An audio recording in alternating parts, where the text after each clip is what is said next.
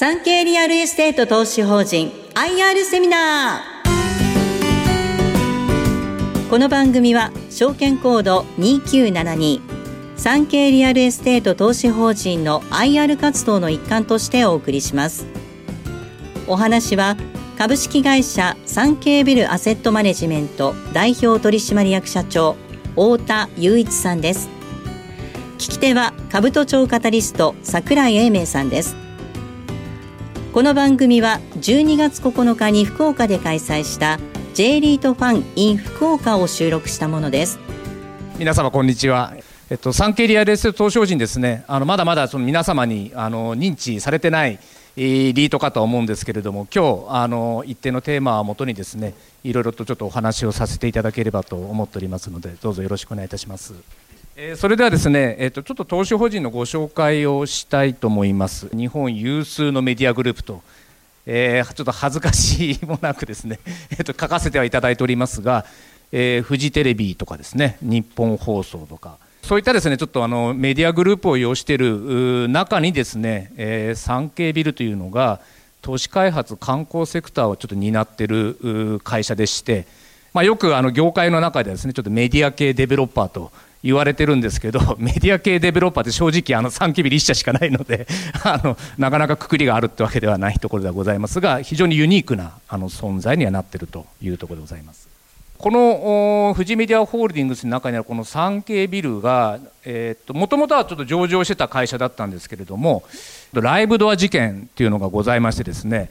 えー、ライブドアがまあその例えば日本放送の株を買うと、えー、漏れなくフジテレビが買えるみたいですね。でそしてそこにぶら下がっている産経ビルの資産を丸々買えるみたいなですね。まあそういうようなちょっと買収構成みたいなのがありまして。でまあ、結果としてはですねそれを排除することはできたんですが、まあ、いかんせんあのそれぞれの会社がですね資産は持ってるにもかかわらず時価総額がそこそこっていうようなところがございましたので、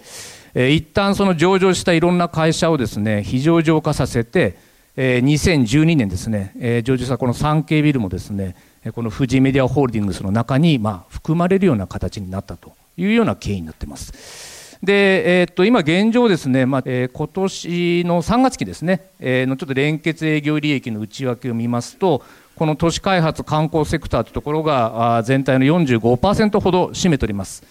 えー、コロナ前のですね2019年3月期ですと、まあ、49%ぐらい占めておりましたので、まあ、いかにですねちょっと富士メディアホールディングスのですね、まあ、成長というところに鑑みた場合にですねこの産経ビルグループのですねえー、パワーというものがあの一定程度必要になっているというようなちょっと状況になっております。で、えー、っとこの、まあ、従来ですね、まあ、そういうところで、まあ、引き続きこの産経ビルには成長性を求められているところではあるんですけれども、えー、いかんせんですね、この富士メディアホールディングス、放送事業会社をですねちょっとメインにしているというところがございまして、えー、非常にその放送っていうのはま安定的にですね、えっとま、電波を流していくという責務がございますので、えー、例えば、えー、借入比率をですね思いっきり引き上げてしまっていつ会社がどうなるかわからないようなこう財務状態が怪しくなさせてしまうとかですね、まあ、そういったところもやっぱりあのご法度というところがございまして一定のですねちょっと財務規律っていうのが存在してます、えー、すなわち借入比率はこれまでとかですここまでとかあるいは自己資本比率をどこまでだったらあいいよとかですね言ったようなあの財務規律と呼ばれているようなグループ内に存在してましてでそういう規律がある中でですね、まあ、産経ビルがまあ成長性を求めると求められちゃってると。いうようなところがございますとでこれまで何をしてきたかというとですね例えば新たなその投資機会がありましたと、まあ、物件の開発をしますと、えー、いろいろとやりたいんですけれどもえー、いたずらに借り入れを起こすとですねその例のその財務規律に引っかかってしまいますので、えー、何をしてきたかというと作った物件をまあ、結局外部に売ってでその売買代金を、まあ、新たな投資資金として捻出するというような繰り返しをですね、まあ、過去十何年もですね、えー、継続してたと。でそれで何が起きるかというとですね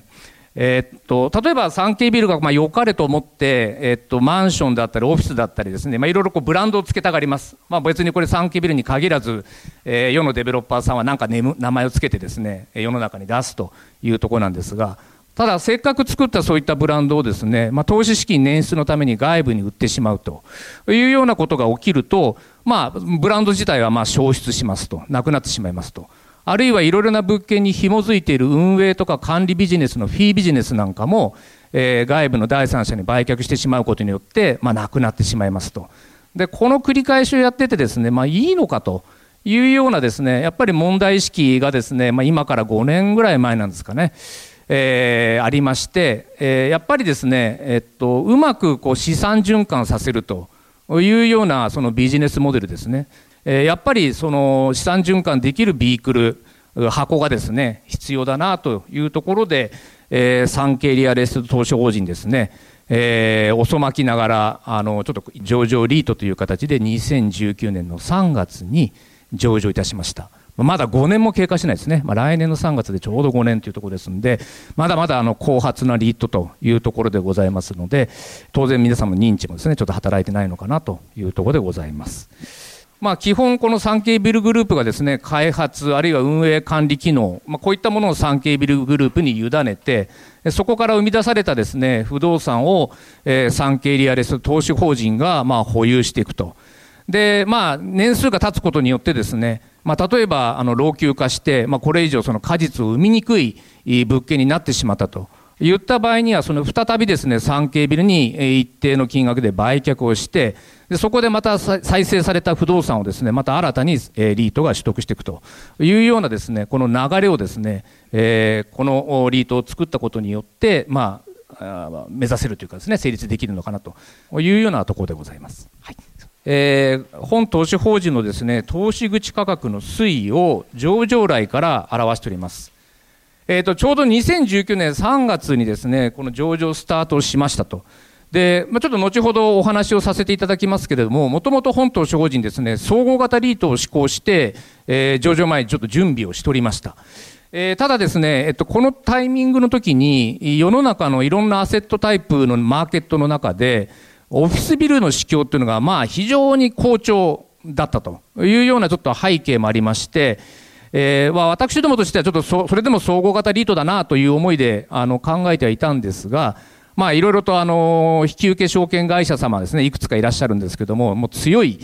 助言がございましてですね、えー、やっぱり何か特定のアセットを立ててえー、マーケットに臨んだ方が、これは成功しますよというようなちょっとお話にですね、まあ、結果としては乗ってしまいまして、えー、オフィスビルをですね、えー、8割程度ぐらいのウェイトをかけて、それ以外の2割について、まあ、複数のアセットタイプを組み入れるというような形で、えっと、当初ですね、オフィスビル中心型のリートとしてですね、まあ、スタートをさせていただきましたと。上場来ですね、非常に、あの、投資口価格、まあ、株価ですけども、えー、非常に順調で、えっと、上場後ちょっと半年もしないタイミングで、最初の公募増資をさせていただきましたと。で、ただ、あ2回目の公募増資の準備をしている最中に、えー、コロナショックというですね、思いっきりまあマーケットが下がった時がありましたので、まあ、中にはこのタイミングでですね大きくあのリートを買われている方もあるいはに日本の株もですね買われている方もいらっしゃるかと思うんですけども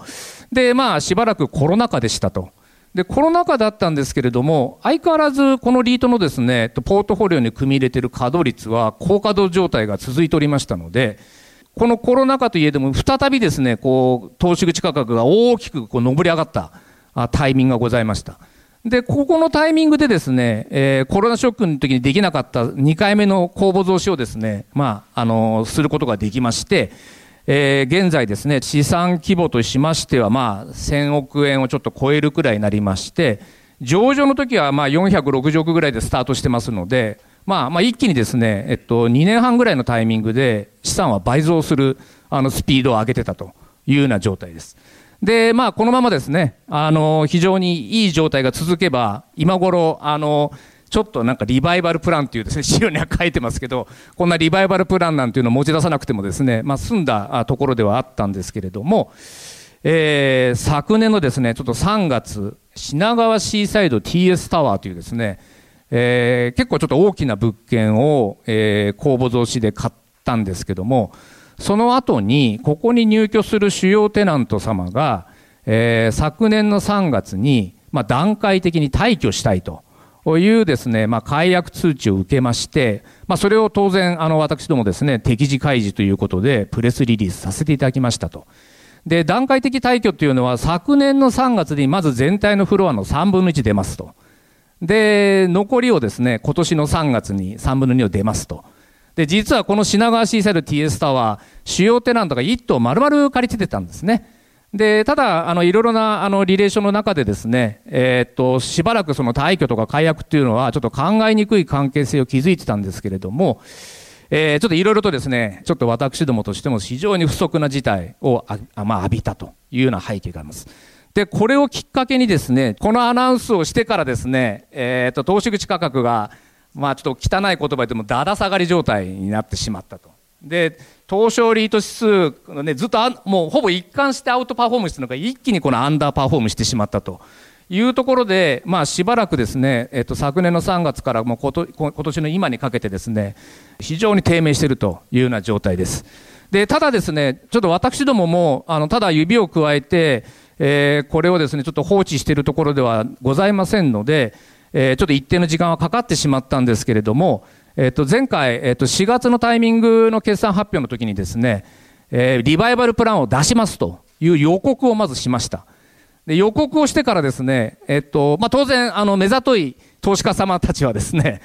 たったたった、あの、買ってきますね。で、買っていくので、こう、何の発表もしてないんですけど、予告って、ただリバイバルプランという一文のフレーズしか書いてないんですけども、投資口価格ちょっと勝手にこう上がっていったというようなところがございます。そして、先般ですね、ちょっと10月、えー、正式にですね、リバイバルプランの骨格をですね、えー、っと、発表させていただきまして、まあ、今日ちょっとあのそこら辺の内容のですね、エッセンスを少しあの盛り込んでおりますけれども、まあ、今現在に至っているというような状態です。このリバイバルプランを発表したことによって、別の道のやっぱりさらなる成長を目指せるって見ちゃってよろしいですか？よろしいです。ありがとうございます。はい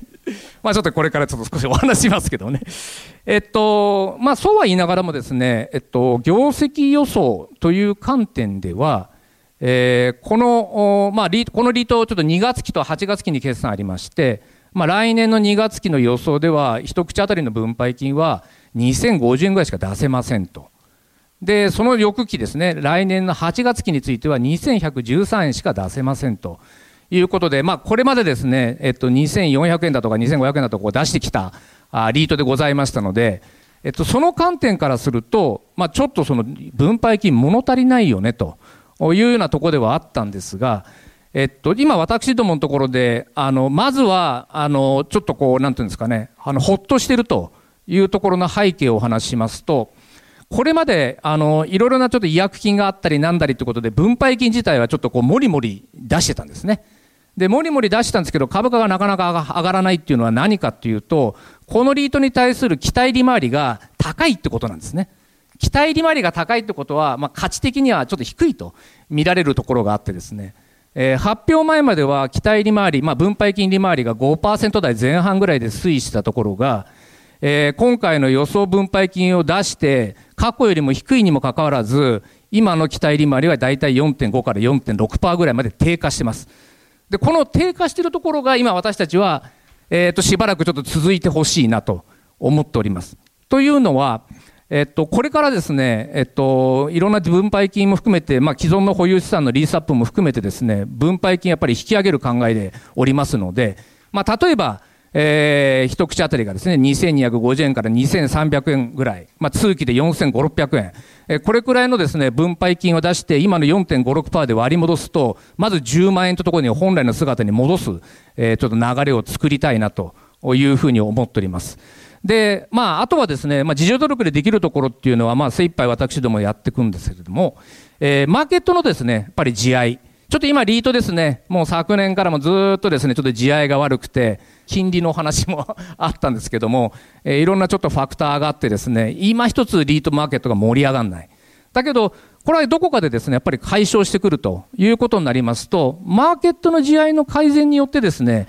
まあ、勝手にこう、バリューが上がってくるんですね。まあ、これは別にうちの銘柄に限らずですね。まあ、そういったところのちょっと期待もですね、えー、持たせていただきますと、えー、まあ11万円ぐらいの水準というところが、まああながちですね、まあ嘘にもならない世界観に到達するんだろうなと。で、そのタイミングの時に、まあ当然その足元の、まあ、ナブと投資口価格の見合いのところで、再び第3回目の公募増資ができる環境、まあここを乗せてちょっとやっぱり早期に目指していきたいと。というのは、あの、物件のパイプラインは本当に豊富にあります。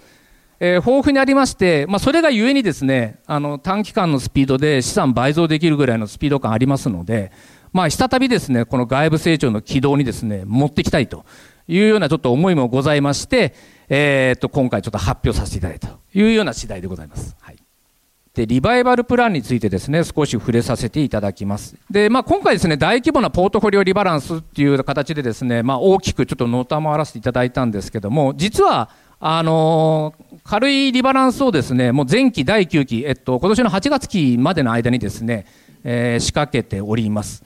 というのがございまして、まあ、今年の3月にですね、えー、産経路地設という物流施設、まあ、本島精進としてはこれ物流施設初の投資にはなります。それと S ゲート赤坂というですね、えー、オフィスビル、これはまあ大規模オフィスビルの並みのスペックを有するですね、まあ、ミッドサイズのオフィスというところで、まあ、本島精進すでに80%保有しているところを、えー、新たに20%追加取得しまして、まあ、100%保有と。いう形で、まあ、基本そのポートフォリオのクオリティを下げずにですね、幾分ちょっとオーバーウェイトにあったあオフィスビルへの投資割合、これをですね、ちょっと緩和させております。で、その後ですね、えっと、今年の8月に、えー、ブリゼタワーというですね、大阪の、えー、オフィスビル、こちらの持ち分のちょっと、一部もちょっと譲渡いたしまして、まあ、さらにちょっと緩和を進めているというところで、まあ、今回ですね、リバランスの第2弾に相当しますけれども、えー、この大規模なポートフォリオリバランスをちょっと実行しますというアナウンスをさせていただきました。で、今回ですね、譲渡候補。まあ、これは基本、あの、スポンサーとの間で、え、ー、と、譲渡、そして取得をするというような内容になっています。で、品川シーサイド TS はですね、え、ー、と、株価を下げた、まあ、大きな、あの、原因物件になりますけれども、えー、まだまだリーシング一生懸命やってるところではございますが、契約締結ベースで4割強ぐらいしかいってません。で、昨今ですね、やっぱりオフィスマーケット状況よろしくないですので、えー、賃料はもさることながら一定のフリーレントと呼ばれてるですね、え、ー、と、賃料をいただかなくて結構だよというような期間をですね、まあ、何ヶ月も持っておりますので、キャッシュベースでですね、あの、収益にこう反映させるっていうのは、ちょっといかんせん時間がかかる。で、そうなると一向にその分配金は上がらないというような流れになりますので、まあ、それを待つか、今あるこの顕在化したリスクをですね、まあ、なくすかというようなところでは、今回このリスクをなくします。で、もう一定程度その解消させる目的で、えー、ちょっとこの物件を対象にしてます。で、今現状正直なところお話しますと、品川シーサイド TS タワーのバリエーション、あの、評価というかですね、鑑定評価で言うとですね、えー、取得価格よりもやっぱり低下しているという状況でございます。普通に売買しますと、これは譲渡損が出ると。で、その譲渡損をそのまま分配金に反映してしまいますと、さらに下がってしまうというところがございますので、えー、最大の含み益を持っているちょっとブリーゼタワーをちょっと当てることによって、分配金を低下させないで、まず譲渡しますと。で、今後はちょっと新しい姿というところでですね、えー、スポンサーブランディング戦略に基づくホテル3物件、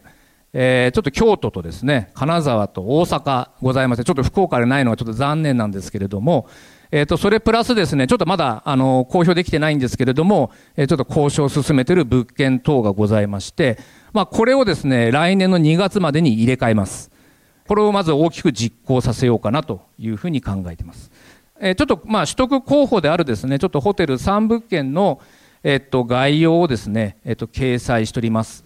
えー、京都とですね、金沢について、まあ、オペレーターと記しているところにグランビスタホテルリゾートっていう、まあ、なかなか皆さんにはあの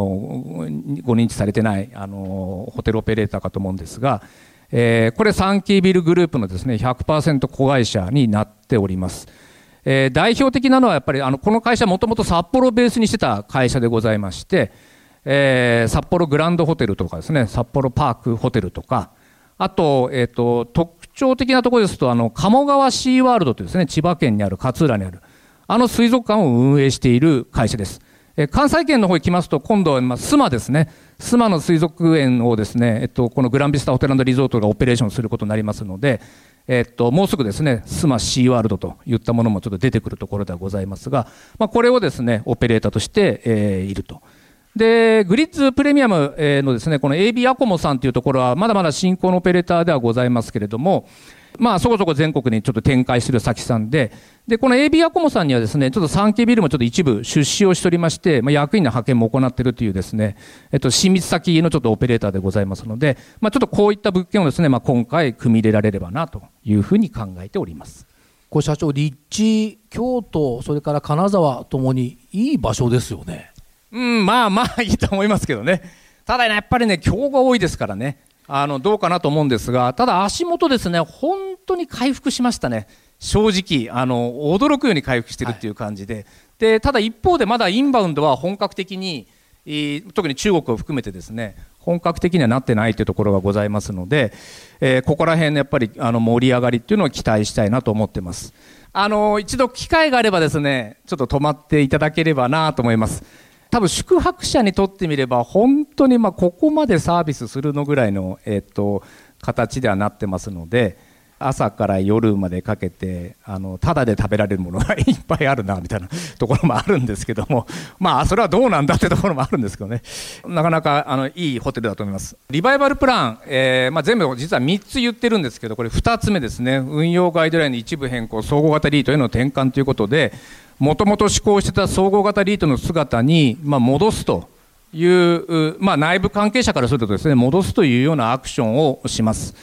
えー、ただですね、あのー、こういうガイドラインを変更するっていう前提に投資法人の規約というものが存在します。まあ、会社でいうところの定価みたいなところなんですけれども、えー、この規約をですね、あの変更しない範囲で、えー、この運用ガイドラインのですね、ちょっと一部変更を進ませていただいたというところでございます。で、まあ、オフィスビル中心型から総合型リートへ戻すというところでございまして、まあ、市況循環にまず適用させると。そしてアップサイドポテンシャル。まあ、なんかですね、こう、上昇余地があるような可能性をですね、アセットタイプで取っていくというところもあるんですけども、一方で、まあ、ダウンサイドをプロテクトするということで、もうこれ以上低下させないアセットタイプといったところも含めてですね、え、こういう総合型リートへ、え向けて進めていければなというふうに考えています。で、具体にはですね、ちょっと用途方針と地域、あ用途分散と地域分散にかかるちょっと投資方針について、えっ、と、変更を加えておりまして、えっ、と、従来ちょっとメインアセットでありましたオフィスビル、え、これの投資割合の下限をですね、え、50%までまず引き下げます。え、そして従来副次的位置づけであったこのサブアセットと呼ばれているものは、今後は中核的なアセット群として、えー、整理しておりまして、最大50%程度まで、えー、投資可能とするような方針の変更を行っております。で、中核的アセット群にはですね、ホテル、物流施設、えー、住居系施設といったものを設定しております。えー、そして住居系施設の中にはですね、いわゆる賃貸住宅とか学生レジデンスとかヘルスケア施設などですね、え、居住等の機能を有する用途をですね、え、考えております。また、用途分散の変更に即したですね、ちょっと地域分散の図る観点からですね、え、地域分散における投資対象地域をの範囲をですね、ちょっと拡大しているといったところでございます。はいえー、先ほどちょっとお話しさせましたスポンサーの、まあ、物件パイプラインということでちょっとまあ一部抜粋という形ですので全てを掲載しているところではないんですけれども、えー、オフィス、ホテル、物流、住居系施設直近開発したですね近年のですねちょっと事例あるいは計画等々を掲載しておりますので、えー、まあ今回大規模なリバランスをあの実行する予定でございますけれどもその後も、えー、ちょっとメンテナンス的なリバランスを継続していきます。で徐々にそのポートフォリオのですね筋肉質にさせて、えー、これ以上ちょっとダウンサイドさせない構成に持っていきたいというふうに思っています。で、そして、投資口価格がですね、公募増資に値するような水準に回復するというようなことになりましたら、えー、3回目のですね、ちょっと公募増資に向けて、えー、大きくいくというような感じで、えー、目指しているところでございます。はい、これがリバイバルプランのですね、ちょっと3つ目ということになります。まあ、大規模なポートフォリオリバランス、運用ガイドラインの一部変更。3つ目がですね、スポンサーによる本投資人投資口の、えー、追加取得というところでございます。えっと、今般、まあ、本島精進がですね、まあ、大規模なちょっとアクションをですね、えっと、実行するにあたって、えー、スポンサーとしてもですね、一定のコミットメントを働かすというようなあ通知をですね、ちょっと受け取ります。えー、今年の10月16日付になるんですけれども、ちょっとエッセンスちょっとまとめておりますが、えー、発行済み投資口数のですね、えー、約10%を上限として、えー、東証人の投資口を追加取得していくと。で、今現状、あの、スポンサードル 3K ビルは本投資法人の保有割合3.74%というところでございますので、えっと、最大ですね、13.7%ぐらいまで、まあ、引き上げる思いでいるというようなところでございます。で、一応、取得期間についてはまだこれ予定というところで、発表した10月16日以降、来年の2月末日までの間において、スポンサーが決定するから最長220営業日というすごい長いフレーズが書いてるんですが、えっと、現状ですね、まだ取得解消しておりません。これなぜかというとですね、えっと、大規模なポートフォリオリバランスをする際に、スポンサーを相手方として譲渡、あるいは取得をしていくというところでございます。えっと、現状ちょっとまだ取引価格、そして取引日についてですね、えっと、決定してないところがございまして、いわゆるインサイダーな状態になっているというところでございますので、ここら辺が確定して、えっと、皆様へきちっとあのプレスリリースできるタイミングを持ってですね、えインサイダーフリーの状態になるのかなというところがございますので、まあ、その日からですね、起算して、え、最長220営業日というようなちょっと長さになってます。まあ、そうは言いながらも、ちょっと思う通りに変えない等々といろいろとこう、あの、留意事項をですね、ちょっと記載しておりますので、え、ー、と、本島商事のホームページをちょっとですね、立ち寄っていただけると、